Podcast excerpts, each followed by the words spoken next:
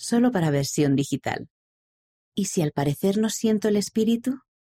Por Victoria Pase, Revistas de la Iglesia. Considera estas tres ideas para aprender más acerca de cómo te habla el espíritu.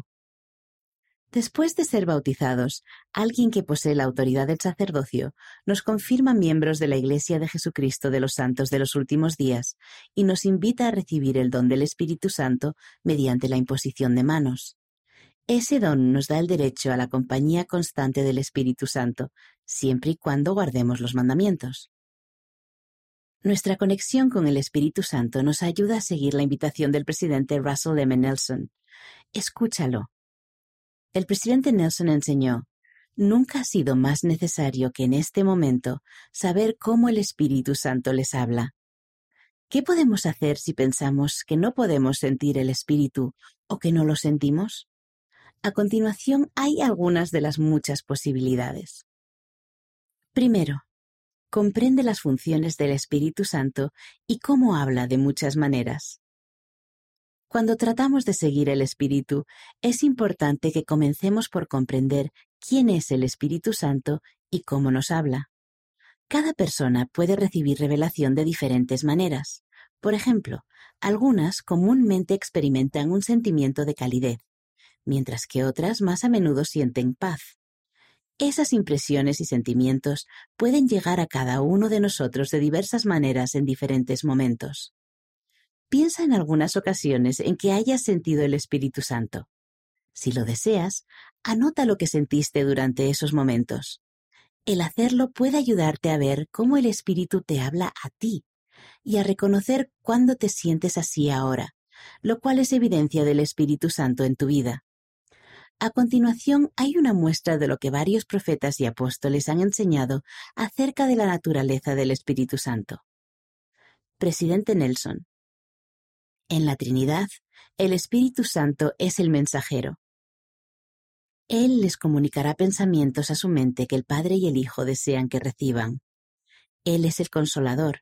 Él transmitirá un sentimiento de paz a su corazón. Al leer y escuchar la palabra del Señor, Él testifica de la verdad y les confirmará lo que es verdadero. Presidente Henry B. Eyring, segundo consejero de la primera presidencia. Tener siempre el Espíritu con nosotros es tener la guía y la dirección del Espíritu Santo en nuestra vida diaria. El Espíritu puede, por ejemplo, advertirnos que resistamos la tentación de hacer lo malo. Si tomamos la Santa Cena con fe, el Espíritu Santo podrá protegernos a nosotros y a nuestros seres queridos de las tentaciones que vienen cada vez con mayor intensidad y frecuencia. La compañía del Espíritu Santo hace que lo bueno sea más atractivo y las tentaciones menos persuasivas. Esta sola razón debería bastar para hacer que nos decidamos a procurar esta sola razón debería bastar para hacer que nos decidamos a procurar ser dignos de tener siempre el Espíritu con nosotros. Así como el Espíritu nos fortalece contra el mal, también nos da poder para discernir entre la verdad y el error. Elder David A. Bednar, del Quórum de los Doce Apóstoles. El Espíritu Santo es el tercer miembro de la Trinidad. Él es un personaje de espíritu y da testimonio de toda verdad. En las Escrituras se hace referencia al Espíritu Santo como el consolador, un maestro y un revelador. Las revelaciones del Padre y del Hijo se transmiten mediante el Espíritu Santo. Él es el mensajero del Padre y del Hijo y testifica de ellos el de Ronald A. Rasband del Quórum de los Doce Apóstoles. Recuerden la promesa del Señor. Te daré de mi espíritu, el cual iluminará tu mente y llenará tu alma de gozo. Me encanta esa aseveración. El gozo que nos llena el alma trae consigo una perspectiva eterna que contrasta con el diario vivir. Dicho gozo llega como una paz en medio de la adversidad o del pesar. Brinda consuelo y valor, revela las verdades del Evangelio y aumenta nuestro amor por el Señor y todos los hijos de Dios. Elder Gary E. Stevenson, del Quórum de los Doce Apóstoles. Tres verdades reveladas que nos dan conocimiento sobre el Espíritu Santo son El Espíritu Santo es el tercer miembro de la Trinidad. El Espíritu Santo es un personaje de espíritu y el don del Espíritu Santo se recibe por la imposición de manos. Tres respuestas a la pregunta ¿Cómo te ayuda el Espíritu Santo? son que el Espíritu Santo advierte, el Espíritu Santo consuela y el Espíritu Santo testifica. Presidente Boyd K. Packer, 1924-2015. Estas comunicaciones espirituales tan delicadas y sutiles no se ven con los ojos, ni se oyen con los oídos. Es una voz que se siente más que se oye. Presidente Boyd K. Packer. Estas comunicaciones espirituales tan delicadas y sutiles no se ven con los ojos ni se oyen con los oídos. Es una voz que se siente más de lo que se oye. En las escrituras se describe que la voz del Espíritu no es fuerte ni áspera, no es una voz de trueno ni de un gran ruido tumultuoso, sino más bien apacible y delicada, de perfecta suavidad, como si hubiera sido un susurro, y puede traspasar aún el alma misma y hacer arder el corazón. Puedes aprender más acerca de cómo habla el Espíritu Santo en las referencias al Espíritu Santo de la Conferencia General y de temas del Evangelio. Considera, ¿de qué modo he sentido que el Espíritu Santo me habla? Segundo, guarda tus convenios. Recibir el don del Espíritu Santo está inseparablemente relacionado con nuestro convenio bautismal, y los convenios requieren esfuerzo de nuestra parte para que recibamos las bendiciones prometidas. Cada semana, al participar de la Santa Cena, se nos recuerda lo que hemos prometido hacer y lo que se nos promete a cambio, Prometemos tomar sobre nosotros el nombre de Cristo, recordarle siempre y guardar sus mandamientos, y se nos promete que si lo hacemos, siempre tendremos su Espíritu con nosotros. Para recibir la compañía constante del Espíritu Santo, debemos hacer nuestra parte. Para comenzar, considera estos consejos de los líderes de la Iglesia. Presidente Nelson. Al tratar de ser discípulos de Jesucristo, nuestros esfuerzos por escucharle a Él han de ser cada vez con mayor intención.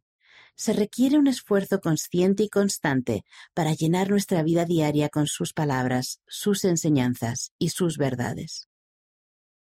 Presidente Dallin H. Oaks, primer consejero de la primera presidencia. La necesidad que tenemos de mantener limpio nuestro templo personal a fin de tener la compañía y la guía del Espíritu Santo explica la importancia que tiene el mandamiento de participar de la Santa Cena el día de reposo. La renovación de nuestros convenios al participar de la Santa Cena también debería ir precedida del arrepentimiento, de manera que nos presentemos ante esa sagrada ordenanza con un corazón quebrantado y un espíritu contrito. Luego, al renovar nuestros convenios bautismales y declarar que estamos dispuestos a recordarles siempre, el Señor renovará la remisión prometida de nuestros pecados, bajo las condiciones y en el momento que Él desee. Uno de los objetivos y efectos principales de esta renovación de convenios y de purificación de los pecados es para que siempre podamos tener su espíritu con nosotros. Presidente Eyring, necesitamos la compañía constante del Espíritu Santo por muchas razones.